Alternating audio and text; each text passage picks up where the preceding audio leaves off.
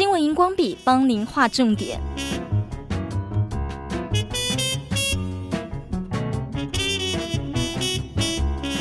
Hello，大家好，我是 Podcast 多用心企划主持 Nancy，我是人文置业中心传播长 Roger。欢迎大家在六日持续锁定我们的新闻荧光笔节目。假日部分，我们把节目延长了，要来听听传播长观点，双主持聊聊国内外瞩目的新闻。那我们今天要聊什么主题新闻呢？我们今天要聊的是三 D 列印革命翻转新生活。为什么聊这个？因为就在五月二十四号的时候。美国德州罗布小学爆发了一起枪击案。那这个枪击案呢，有十九名的孩童，还有两名的成人死亡。那么，呃，当时呢，拜登才从亚洲行返回白宫，就说他要好好审理枪支管制问题。为什么？因为三 D 猎印枪支可能会成为管制上的漏洞。哦，的确哦。嗯、从我的角度来看，这个三 D 猎印啊，其实是。这个世纪里面最伟大的这个工业革命的一个新的一个里程碑，嗯，哦，那我想跟听众朋友先分享一下。你看，早期我们在做东西，哦，比如说你做一台车子，那你有这个前面有引擎盖、有车门盖、有挡板，每一个这个东西你必须要做过呃模具，哈、哦，要去冲模。铸造，然后组成，所以一样的东西，它会有非常非常多的这个工序，而且费用非常的高。嗯，啊，为什么一台车子要卖那么贵？因为它做一个这个引擎盖板，可能要分摊到全世界卖三四万台、五十万台，那一个模具下来，可能就是上百万甚至上千万。嗯，所以你可以想象看，做一台车子要多少的模具。可是三 D 列印呢？因为这个材料科学的进步，诶，所以它颠覆了这个概念。也就是说，我们在我们的这电脑里面用这个 CAD 呃辅助系统去设计，设计出来以后呢，它可以有塑胶，可以有金属，可以有不同的材质啊，利用有的是加热凝固，有的是挤压，有的是光固化，直接把那个模型完成，所以它就变成是整个制造时间缩短。第二个，它可以少量的克制化。嗯，那当然，刚刚 Nancy 提的这个枪支，如果你真的要做，你也可以找出适合的材质、三 D 的列印的机器，把枪的模型变成枪的实体。这样听起来很可怕，因为呃，就像刚刚讲了，如果他今天你列印成这个枪支的话，而且在家就能够列印的话，人人都有枪支了。重点是，没人知道你有没有猎印，因为像台湾，我们是不允许拥有枪支，嗯，可是像美国，它是允许拥有合法的枪支，嗯，可是它每一支枪支它都有一个 license，有一个牌照，哦，所以你去买的时候要看你的这个身份，要去登记，它被管制的。可是当三 D 猎印的时候，你自己印完以后，只有你知道，嗯，那只有你知道这件事情的时候，其实它就会变成超出。法律能够制约的管辖。好，对，最近我也看到呢，在澳洲发生了有一个十八岁的这个青少年，他就被控猎印功能正常的三 D 枪支。很多人在想说，诶，三 D 猎印枪支它真的有杀伤力吗？对不对？有，因为为什么？就像前面跟听众们解释的，三 D 猎印技术有非常多的呃不一样的材质，嗯，它最好还可以印成金属。那当它有金属的强度的时候，它在设计里面枪管的那个弹线，它那个子弹出去的速度，它就可以变得很快。那当然有塑胶的，那它可能它就比较接近玩具枪，杀伤力就比较小。可是因为你可以选择不同样的等级，它就可以变成不同样的结果。啊，怪不得这个澳洲的青少年呢，他他就被这个控告了，而且他说，呃，这个 CNN 的子公司 Nine News 说呢，他的这个枪支拉板机可以发射十五发的子弹，诶，而且两天就能够制造出这个枪支来了。你知道成本不到台币一千块，这是水能载舟也能覆舟。你看一样的这个三 D 列印啊，你把它印成枪。它就有可能会制造成这样的危害。嗯，那我记得在 Netflix 啊，有一支纪录片叫做《三 D 猎鹰传奇》。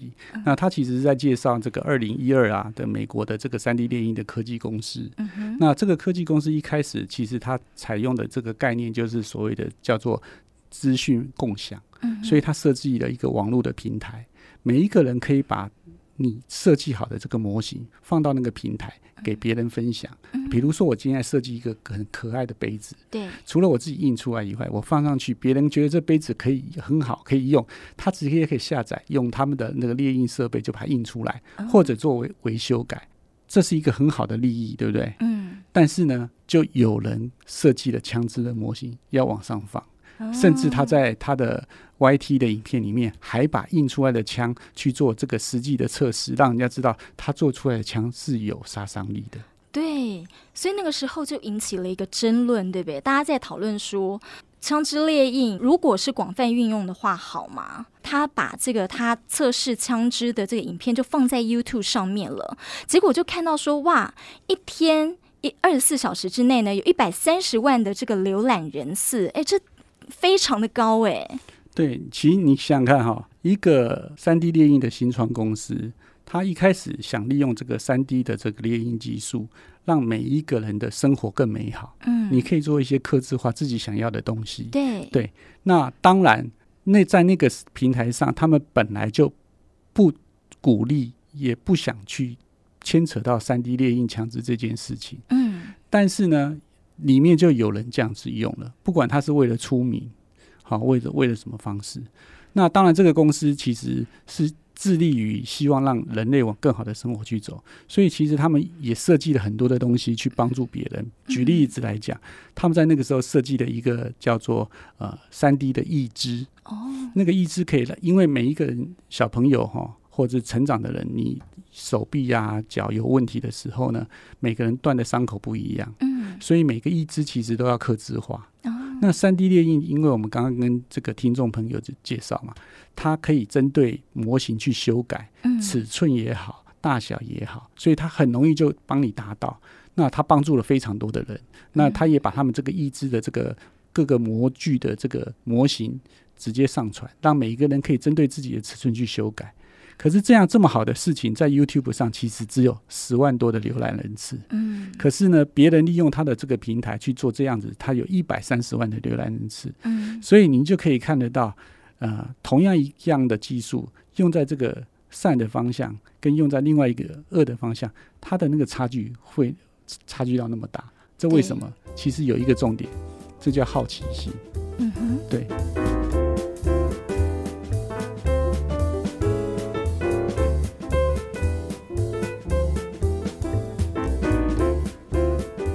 在很多的国家的青少年，他们可能是因为类似像我们这种呃媒体的角色设计的不好哦，比如说像电动玩具哦，很多那个枪击啊、比赛啊、射击啊，很多战争电影，嗯，很多英雄式好莱坞的英雄式主义，对不对？那个终极警探啊，等等等等，都太过去强调那个男主角的呃英雄形象啊，不管是打不死啊。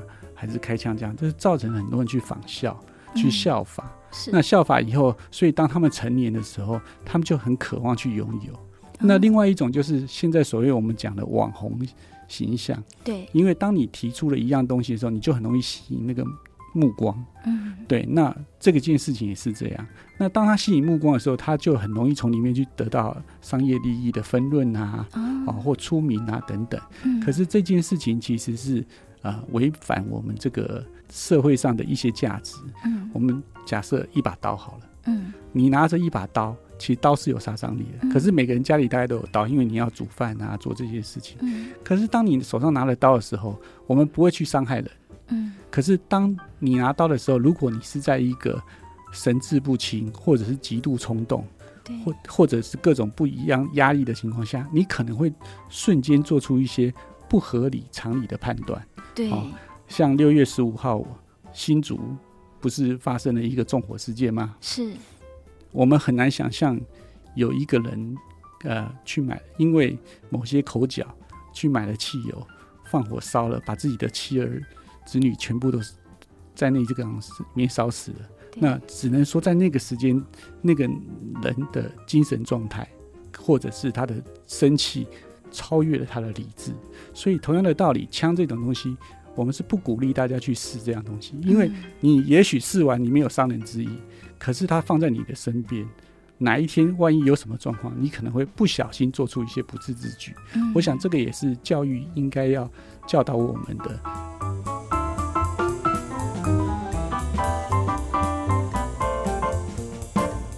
其实三 D 列印非常的方便的话呢，它让你可以方便在家就可以列印你生活上需要的用品，但怎么用，而且你要列印什么，这操之在呃一念之间啦。所以我在这个 Take News 就看到有一个报道说呢，诶，他们利用这个活体细胞做三 D 列印耳朵，然后成功移植到这个天生的小耳症患者身上。你知道小耳症患者因为他有听力障碍，所以就影响到了他语言上的这个发展。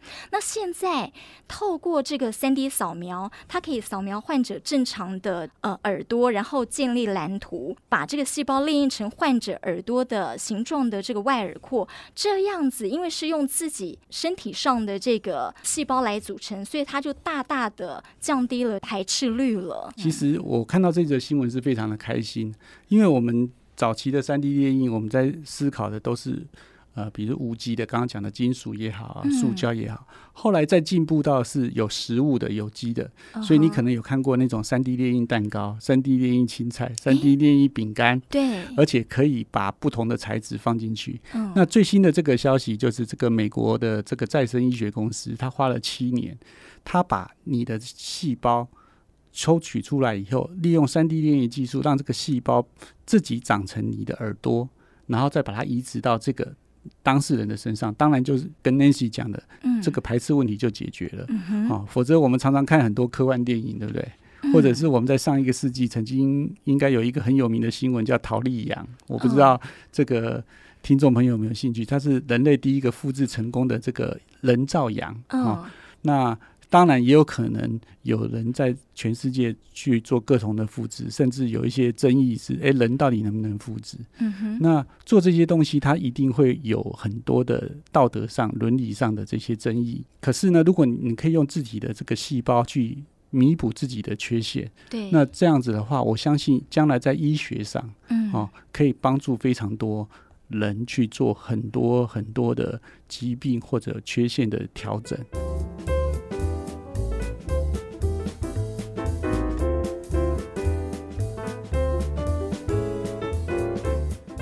我在这个 BBC News 也看到，在非洲马达加斯加有一个二十出头的女生哦，她在这个 NGO 团体工作，她就跟科技公司一起合作，列印了一个呃一所学校。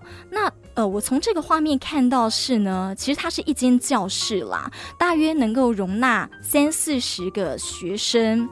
呃，然后他们是在十八个小时内哦，就可以盖一间学校。这对我们一般的这个做建筑来讲，真的算是神速哈。而且他说，利用水泥呀、啊，还有什么墨水哦，这等等的呃材料，其实也非常的省工程。诶，那像这样子的教室坚固吗？哦，这一点你可以放心，因为。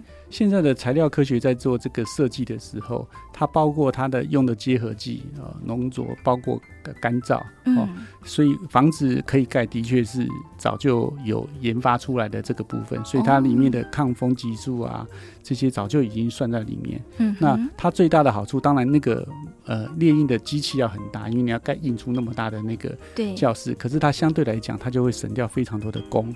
哦，组装，对，所以它其实也是一种很环保的的一种技术。哦，对，那我想其实三 D 列印是一个跨时代的这个革命啊。嗯，可是呢，用在哪一点，其实就是看每一个人您的心念想把它放在哪里，它就会在那个领域发光发热。就好像刚刚 Nancy 提的这个新闻一样啊，呃，这个 NGO 跟他配合就可以。让马达加斯加的一些小孩有一个可以遮风避雨的教室，可以好好的享受教育的成果。的确是因为在当地学龄童他们要能够受教，呃，很不容易。听说教育资源是非常少的，所以呃，这个女生她也是因为她自己出身贫穷家庭，她就希望能够透过这个 3D 列印教室，能够帮助当地的孩童，他们有受教的机会，有更美好的未来。那我就想问啦，Roger，如果啊，我们自己也能做 3D 列印的话，你想列印什么？我是比较个人呐、啊，因为其实我是呃有学艺术嘛，嗯，那很多的艺术呃，可能因为我们受限于现在在家里没有那么多的那个工场地可以让我去手做，嗯，所以我会觉得有一些的艺术的呈现啊，用艺术来反映当代时事、环保议题啊等东西，可以用三 D 的列印的方式去制作。一方面我可以用琐碎时间，二方面出来的东西其实也可以引发。大家的一种对这个艺术跟当代环境的一个审视，比方怎么样的艺术品？比如说，嗯、呃，环保。嗯哼，对我们很多东西觉得说，哎、欸，那个意象，对不对？嗯、那我们回来讲一件事，我记得我呃曾经有一个作品，那个作品是叫反过来。嗯，反过来的意思是什么？就是我们常常去动物园，我们看到动物被关在笼子里头。嗯哼，其实是因为人去把它们收集起来，对，养在那里，让小朋友去可以去教育。可是返回来，如果我们是里面那个的动物嘞，所以我那时候做的一个装置艺术是反过来，就是动物在外面观赏，人关在里面去。对，可是像这样的东西，其实我可以用三 D 列印把它做成微小版、迷你版，让大家看看得懂。所以人。要感恩我们有知识、有智慧、嗯嗯、有能力做这面东西，是动物做不到。嗯、可是相对来讲，我们也应该要去善待对其他的这些生命的尊重。嗯、所以像这样的议题，其实我觉得透过艺术去创作，激发更多人去理解，我们身为人。真的是很幸运的一件事，也应该要充满这样的感恩。这是我很想做的一些艺术作品。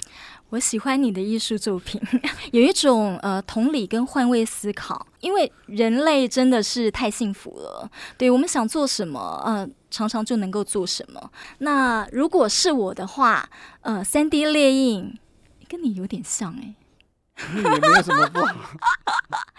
我想要列印。游乐园，但是这会不会太大？因为游乐园设施很多，呃，因为我希望大人小孩呢都能够有一个赤子之心，你知道，就是可以在这边有一个快乐的童年。大人也一样哦，在这边游乐园，他可以找回 他的这个童年，所以就是可以很开心。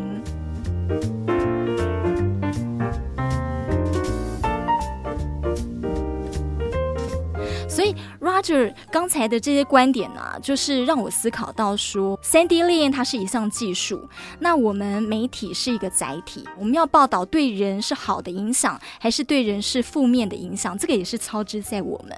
对，因为其实人是有模仿效益的，所以刚刚前面有提到类似像英雄主义，嗯、因为你做了这些不是正常会发生的事情，导致很多人甚至他。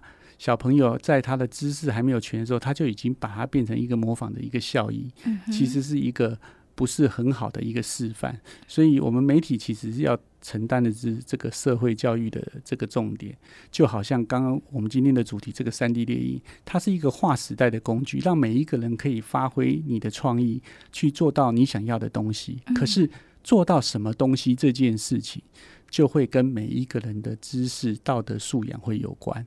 我想，这个才是真正人性的核心的议题，而不是一直在急救于说这个技术进步到什么的样的境地。嗯，所以今天啊三 D 列印翻转新生活，我们希望翻转大家有一个更光明的未来。